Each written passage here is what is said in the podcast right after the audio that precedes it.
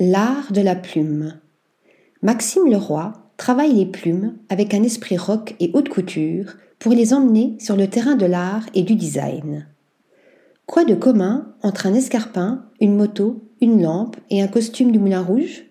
Les habillages de plumes de Maxime Leroy. Il a été formé à la plumasserie par l'unique école au monde enseignant cet art, le lycée parisien Octave Feuillet, où il a suivi les cours de Dominique Pillard et de l'artiste plumassière Nelly Saunier. Il cultive depuis lors l'art du détournement.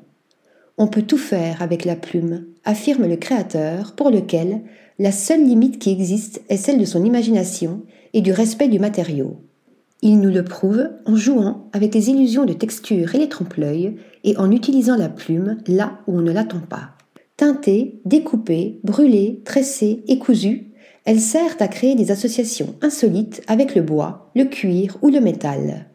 Le plasticien a ainsi fait pousser une mousse plus vraie que nature sur un bloc de bois brûlé grâce à un vaporeux duvet de dinde teinté, imité le pelage et la crinière d'un lion dans son trophée de Némée, personnifié le cadre d'un vélo en le plaquant de plumes noires, ou encore mise en scène l'aérodynamisme d'une moto débridée baptisée Céline pour le palais de Tokyo.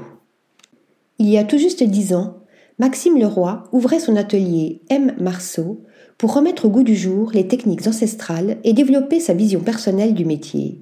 Depuis, ses collaborations avec des praticiens d'autres disciplines donnent naissance à des pièces aussi graphiques qu'un tabouret, dont l'assise se part de reflets de plumes de dindon, conçus avec Sarah Madeleine Bru, ou que la lampe Eclipse réalisée conjointement avec Ludwig and Dominique, maître d'art en ébénisterie. Si les plus grandes maisons de haute couture font appel à lui, il développe son propre style avec Sacco Barrett, une marque de luxe fondée avec les designers Paul Barrett et Gemma Sacco pour renouveler les accessoires mode. Chaussures, sacs et bijoux deviennent de l'art à porter. Pour faire vivre un savoir-faire des plus rares, Maxime Leroy a également pris la direction artistique de la maison Février, labellisée Entreprise du patrimoine vivant.